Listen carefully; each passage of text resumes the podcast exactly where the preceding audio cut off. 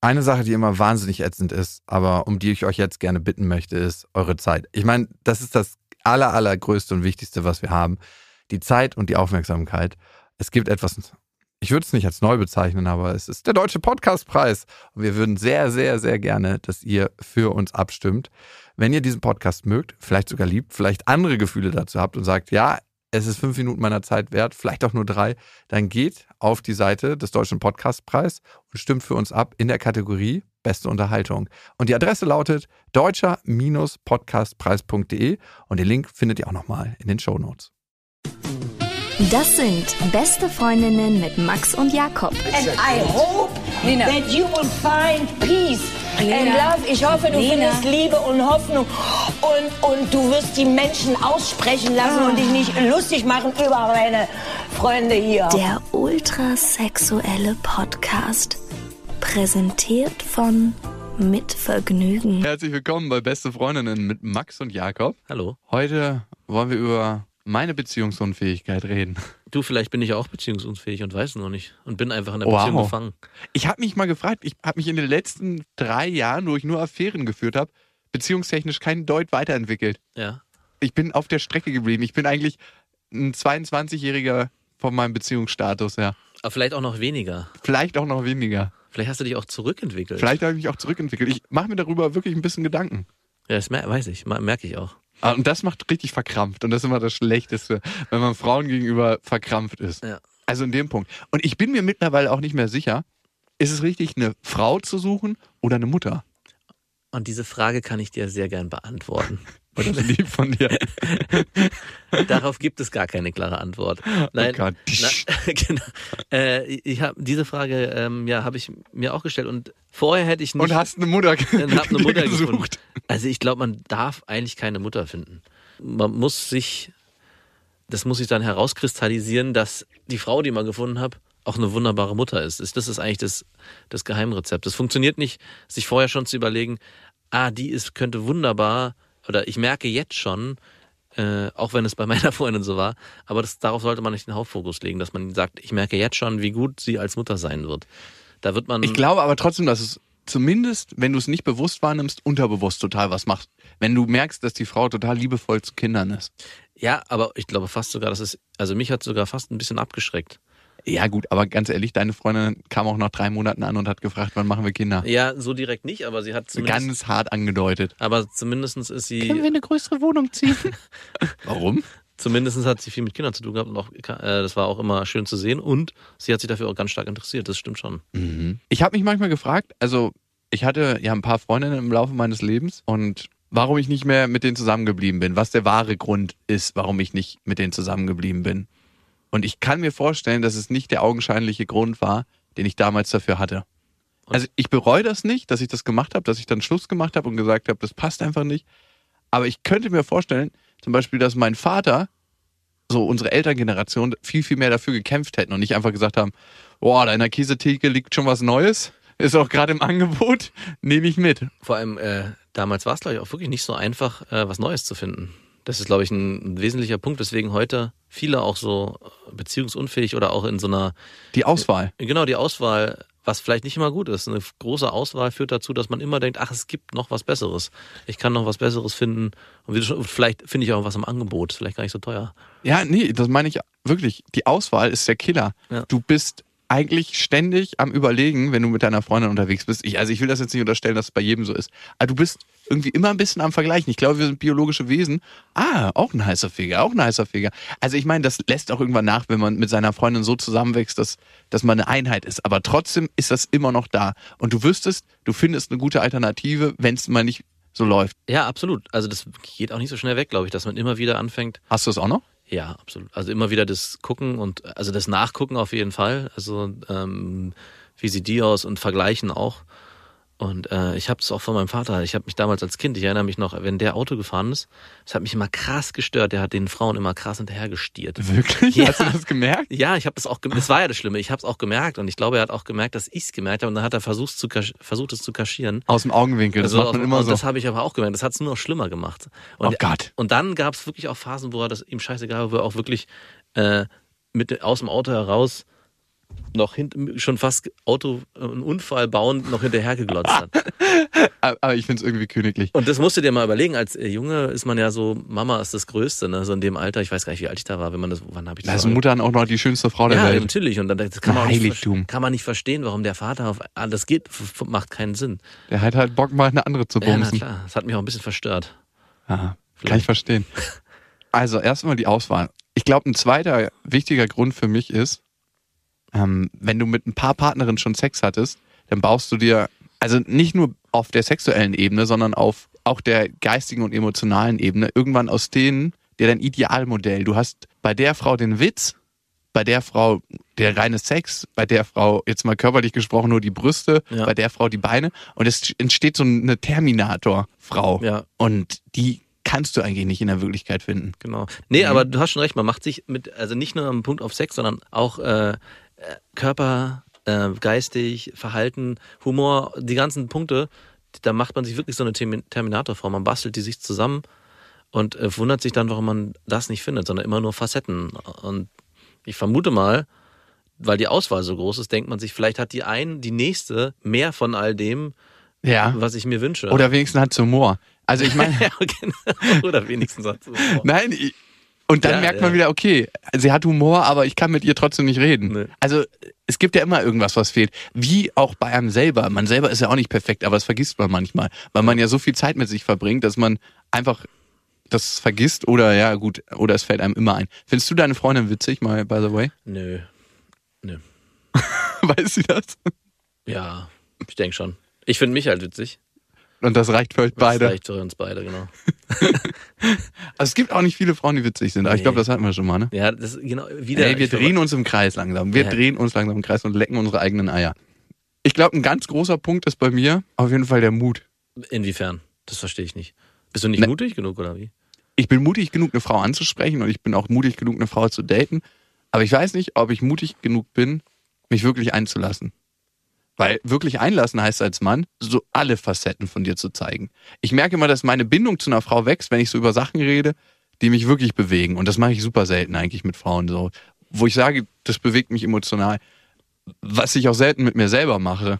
Weißt du, ich gehe selten bei mir an so Themen ran, wo ich merke, okay, das bewegt mich eigentlich. Das bügel ich so unter mit viel Ja. Arbeit, 50 Stunden Arbeitswoche, das schnell vergessen. Weißt du? Und, und wenn ich das mit Frauen teile, auch wenn ich nur eine Affäre mit denen habe, merke ich gleich, wie diese Frau mir viel, viel wichtiger wird. Obwohl die Bindung von mir erzeugt wurde und nicht von der Frau. Aber es ist äh, eigentlich eine Thematik, die ich eigentlich eher von Frauen höre, die du gerade so nennst, dass sich das öffnen und sich das nicht zulassen und einlassen. Das sind eigentlich Männer immer so ein bisschen, oh, geht schon. Ja, na gut. Also es ist, äh, ist, nee, ist nicht nur so, also aber ähm, Danke, dass du das so rüberbügelst. auf voller Absicht, das schneiden wir raus. Ähm, warum ist es so schwer, sich jeder Frau oder einer potenziellen Partnerin gegenüber zu öffnen? Also bei vielen habe ich da einfach keinen Bock zu, weil ich mir denke, das ist Gut, das ist aber auch völlig legitim. Also, Genau, da, dann denke ich mir, das ist jetzt Genau. im Moment nicht wert. Bei manchen, die sind selber so perfektionistisch Ah, okay. veranlagt, Mhm. dass ich keinen Bock habe, mich da zu öffnen, weil das ist immer so, ach ja, heute nur elf Stunden arbeiten gewesen, ich war zwölf. So. Also ja, ja. in dem Style, Julia war zum Beispiel so, Ja. dass es immer ein krasser Battle war und das ist einfach ansteckend. In der Partnerschaft muss sowas aufhören. Ja, oder dass man auch immer, es ist oft ja auch ein Spiel aus, und, und aus Angst heraus, wenn ich mich öffne, werde ich dann uninteressant vielleicht für den anderen Mhm. und äh, der lässt mich fallen, also öffne ich mich lieber weniger, bleibe geheimnisvoll. Genauso macht's dann der andere meistens in diesen Konstellationen auch. Und so bewegt man sich die ganze Zeit so aneinander vorbei und findet nicht zueinander. Mhm. Das ist auf jeden Fall auch ein Grund bei manchen Frauen, aber dass, dass es zu dem Punkt kommt, das ist sehr selten.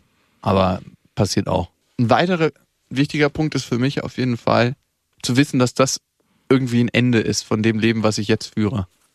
Und genau, also das ist ja super, darauf wollte ich gerade auch so ähnlich hinaus, dass wahrscheinlich die Arbeit und dein Streben nach der Selbstverwirklichung auch ein großes Hindernis sein wird. Also weil du äh, Ich stelle mir das immer leicht vor, ehrlich gesagt. Ich glaube immer, wenn die Partnerin zu mir passt, dann ähm, gibt zwei Gedanken in mir. Einer ist, dass ich dann gar nicht mehr so viel Gas geben muss, weil alles, was ich mache, ist ja auch ein bisschen so ein Federkleid, um mich zu schmücken und zu sagen, guckt mal, wie, wie, wie toll das ist, was ich mache und guckt mal, wie Mhm. toll ich bin. Das ist die eine Sache, die habe ich dann zu einem gewissen Grad nicht mehr nötig, weil ich ja die wichtigste Hälfte, andere Hälfte in meinem Leben schon gefunden habe. Also ich, Ja. ich kann das Beizverhalten damit wieder aufhören.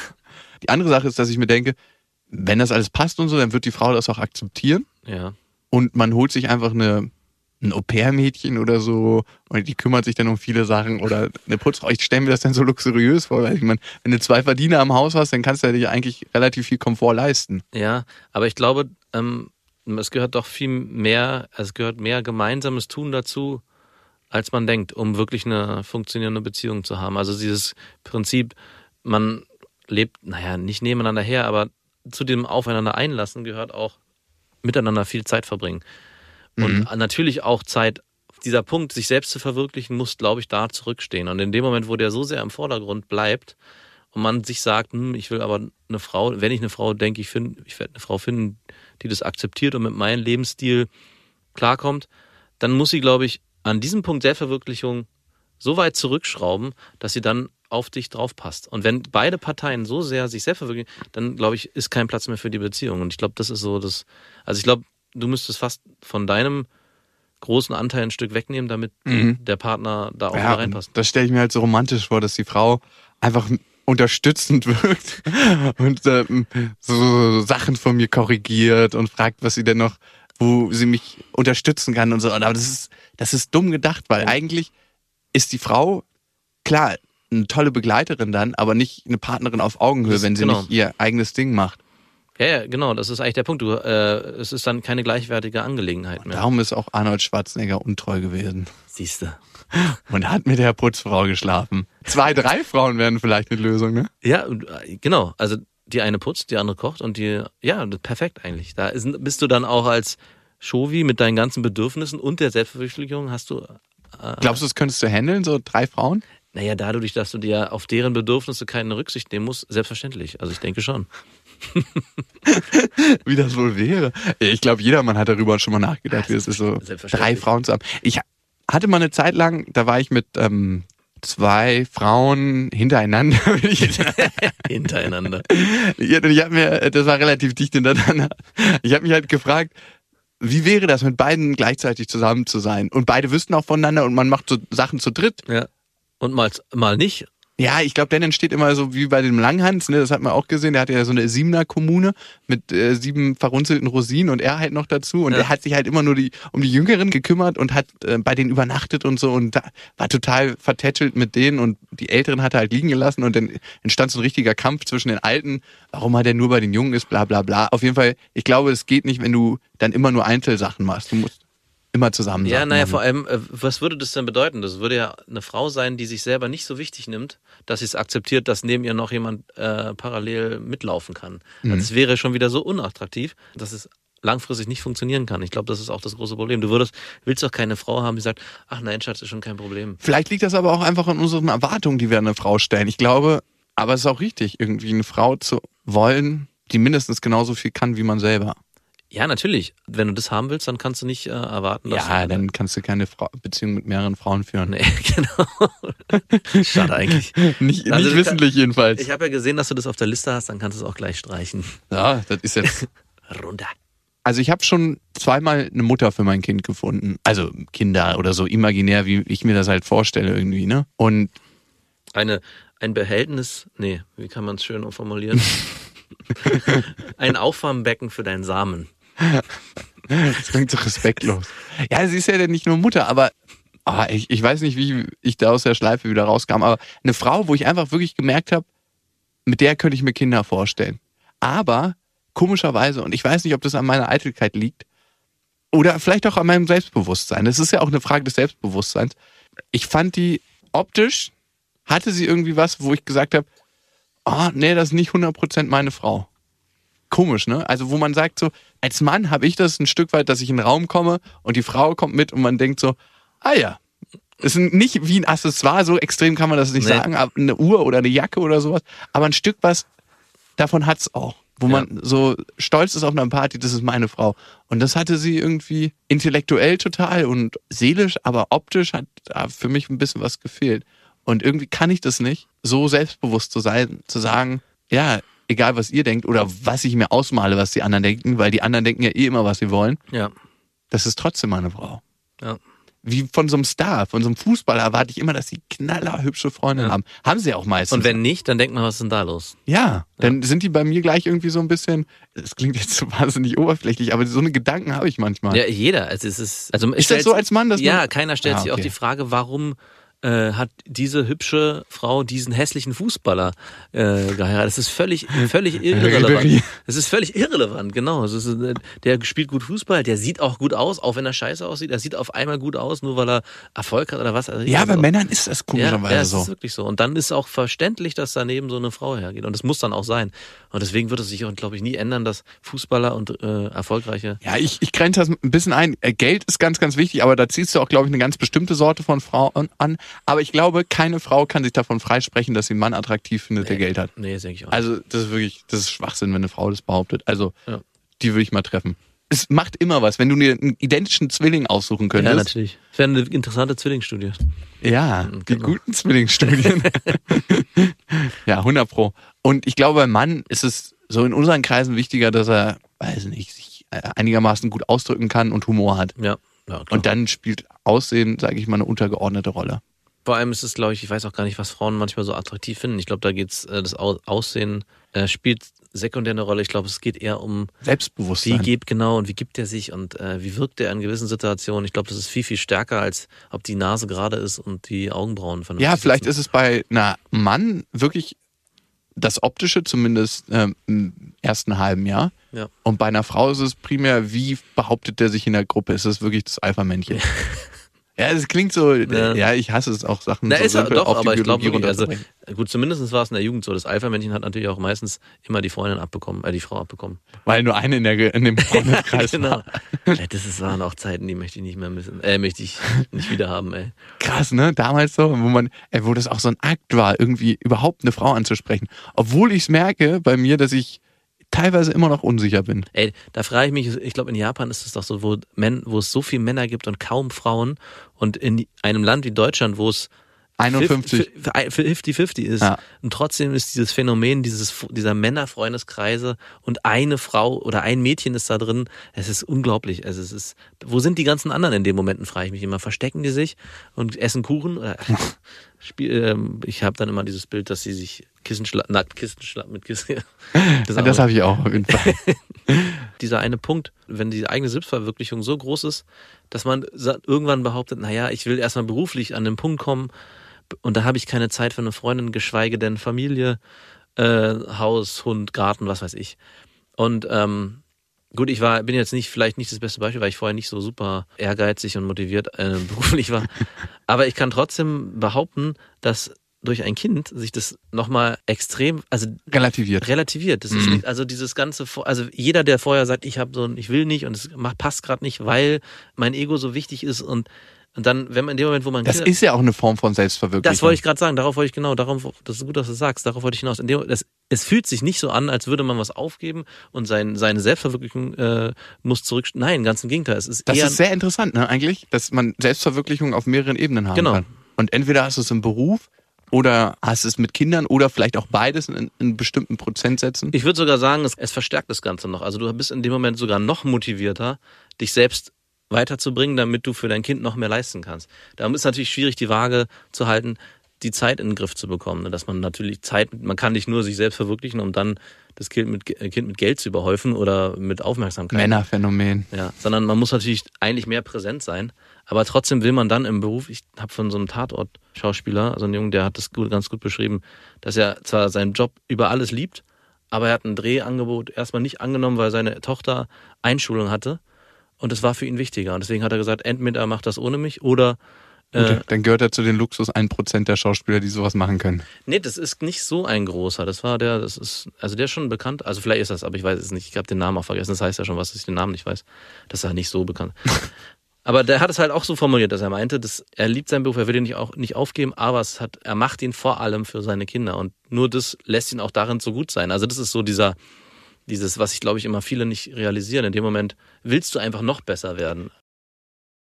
Ey, Im Moment bin ich emotional und gedanklich, schlüpfe ich da ab und zu mal rein, aber ich bin da so weit von weg, wenn du davon redest, merke ich. Ja, das ist auch nicht, es ist auch Das ist, glaube ich, surreal, wenn man noch keine Kinder Und hat. das ist auch, also ich kann äh, auch absolut nachvollziehen, ich, mich hat so angekotzt, diese ganzen Geschichten immer zu hören. Und ich kann es auch, wenn jemand äh, abschaltet, wenn jemand sagt, meine Kinder, äh, will ich, kann ich absolut verstehen. Ich würde das auch niemandem, wenn jemand zu mir sagt, ich kann deinen Scheiß nicht hören, sage ich, kein Problem, kann ich gut verstehen. Ja. Also es ist auch einfach, Ich es interessiert auch keinen. Also ist, man glaubt als Vater, es interessiert die anderen, aber es stimmt überhaupt nicht, es interessiert eigentlich keinen. Ich will auf jeden Fall jetzt das Thema angehen, meine Beziehungsunfähigkeit. Und ich habe äh, deinen ersten Rat befolgt übrigens. Also Ja. noch nicht 100% umgesetzt. Ach ich bin so, ja, gleich schön. dabei. Das ist auch so schwer. Ich, ähm, ich bin ja ein Mensch, der äh, des Öfteren mal eine Affäre führt. Mhm. Und ähm, mich davon loszusagen. Aber das ist irgendwie auch so schwer, weil na, der Mensch wird einem dann doch irgendwie wichtig. Und man führt ja dann irgendwann doch eine Beziehung auf eine ganz komische Art und Weise. So eine Beziehung, wo man sich vielleicht nicht richtig einlässt und nicht allein sein will. Das ist so mein Ding eigentlich, dass ich merke, ich spüre eigentlich meine richtige Einsamkeit, wenn ich keine Affäre führe. Okay. Und da habe ich gar keinen Bock drauf. Ja, das ist natürlich schwierig, da äh, sich da reinzubegeben, bisschen aus, raus aus der Komfortzone. Ne? Ja, raus da. Und, da. und zu gucken, wer bin ich denn ohne das? Mhm. Das und ich muss, ich habe ja immer gedacht, dass ich ein Mensch bin, der eigentlich fast gar keinen Sex braucht. Aber so, wenn man so richtig, richtige Abstände hat, dann merkt man, das ist doch nicht so ein ganz unwesentlicher Teil in meinem Leben. ich weiß, das Thema hast du schon hinter dir, Sex. Das ist jetzt Das nicht, ist nicht mehr. hat keine Relevanz mehr in deinem Leben. Aber ich glaube, genau wie du gesagt hast, erst dann bin ich wieder wirklich frei ja. für eine Partnerin. Und vor allem, das killt ja so viel Zeit, immer mit, mit ja, stimmt. mit einer Partnerin, in Anführungsstrichen, mit einer Affäre zusammen zu sein. Man macht total schöne Sachen zusammen, Mhm. aber man ist eigentlich nicht da draußen oder bei Freunden oder auf Geburtstagen oder Mhm. man chillt halt zu Hause auch öfters oder ich meine, geht ins Kino oder so, aber wann sprichst du schon mal eine Frau an, wenn du mit einer Freundin unterwegs na bist, weißt du? Und ich meine, es wäre auch nicht fair der Frau gegenüber, davon mal ganz abgesehen. Also braucht man auch nicht immer so egoistisch denken. Naja, und wie du schon sagst, es frisst natürlich auch viel Zeit, dieser Affäre in Anführungszeichen auch Zeit zu widmen. Ja, es geht ja dann nicht wirklich nicht nur um Sex, sondern es geht ja auch um eine gemeinsame Zeit und es soll ja auch trotzdem schön sein. Ja, und vor allem killt Zeit, eigentlich die potenzielle Partnerin zu finden. Genau, das, genau, wie du schon sagst. Und nicht nur in der Zeit, die man anzusprechen, sondern einfach auch, die du dafür von dir auch gibst. Na, du gibst ja auch immer einen großen Teil dann in dem Moment. Mhm. Ganz, ganz viel. Naja, aber zumindest Zeit. Und Zeit ist ja, glaube ich, dein größtes Gut. Ja. Wie glaubst du, wird es bei mir kommen? Äh, so. So? Ja, ich glaube. Also ich glaube schon seit ein paar Jahren daran, dass es auf einmal Bang macht und dann äh, ist es dann soweit. Vielleicht jetzt nicht mehr, weil du es ausgesprochen hast. Äh, genau, deswegen habe ich es nie gesagt. Jetzt ist der Zauber verflogen. ist wie bei der Torte mit den Kerzen. Die, dann darf ich es nicht, nicht aussprechen, den Wunsch. Ja, vor allem ähm, weiß ich jetzt, womit ich re zu rechnen habe, weil ich dir ja glaube. Nee, aber ich glaube, nee, ich glaube nicht, dass es so läuft, dass, dass du. Ja, du darfst es jetzt nicht mehr Ach als okay. konkretisieren. Okay. Wir lassen es jetzt. Wir belassen den ja, Zauber. okay, okay, ich verstehe. Ah, so, wir schicken euch wieder in die Einsamkeit. Ich glaube, das ist auch das Schöne, wenn man, wenn man zusammen Zeit verbringt, hier gemeinsam. Eigentlich ist ja auch so, dass, ich meine, wir verbringen alleine Zeit, wenn wir, wenn wir das Ding hier aufnehmen, aber ich habe trotzdem das Bewusstsein, dass es Menschen gibt, die bei uns sind, wenn wir das machen. Komischerweise. Ja. Und darum sind wir eigentlich immer zusammen, wenn wir einen Podcast machen. Ach so, ja, ja, ja. Sehe ich ganz genauso. Siehst du wirklich so? Nein. Okay, gut. Ich dachte, du meinst Freunde und Verwandte und Bekannte nee. und nicht, äh, Ja, mit denen sind wir auch zusammen, weil wir über die reden. ja. Also in diesem Sinne. Wünschen wir euch was. Ach so, und ihr könnt uns natürlich schreiben an, Beste Freundin at mitvergnügen.com. wenn ihr Anregungen habt, also richtig Sachen, die uns richtig schön anregen. Und ihr könnt uns natürlich auch eine schöne Nachricht bei iTunes hinterlassen. Da könnt ihr äh, ein Abo, es ist kostenfrei. Ja, da kam, waren auch richtig schöne Sachen dabei. Du, es kamen jetzt auch schon gute Kommentare. Wirklich? Es, wir wurden ja ein bisschen zerrissen, aber ganz ehrlich, ich finde, Hauptsache man löst überhaupt was aus. Also ob jetzt schlecht oder gut, das ist mir einerlei. Ja. Hauptsache man löst richtig schön was aus. Geht beides runter wie Öl. Findest du, wir sind chauvinistisch? Ja. Wirklich? Ja, hier auf jeden Fall. Also im wahren Leben? Nein. Ich auch nicht. Nein. Nein, nein, nein. Ich setze es als Stilmittel ein in gewissen Momenten. Ja, genau. Ne, es ist ja auch nicht so, dass, ja, das ist anmaßend. Ich glaube, es ist auch in gewisser Weise manchmal, Ich glaube manchmal, wenn man damit kokettiert, ist es auch gewünscht. ganz ehrlich, letztens kam eine Frau zu mir an und meinte, und hat ihre Hüfte schon so in meine Richtung gebeugt und meinte, du bist aber ein ganz schöner Macho. ich so, du, äh, kann eigentlich nicht sein, ich bin bei Frauen aufgewachsen. ja, in diesem Sinne, ähm, Wünschen euch was. Bis dahin. Mit Vergnügen präsentiert Beste Freundinnen mit Max und Jakob. Jetzt auch als Abo auf iTunes.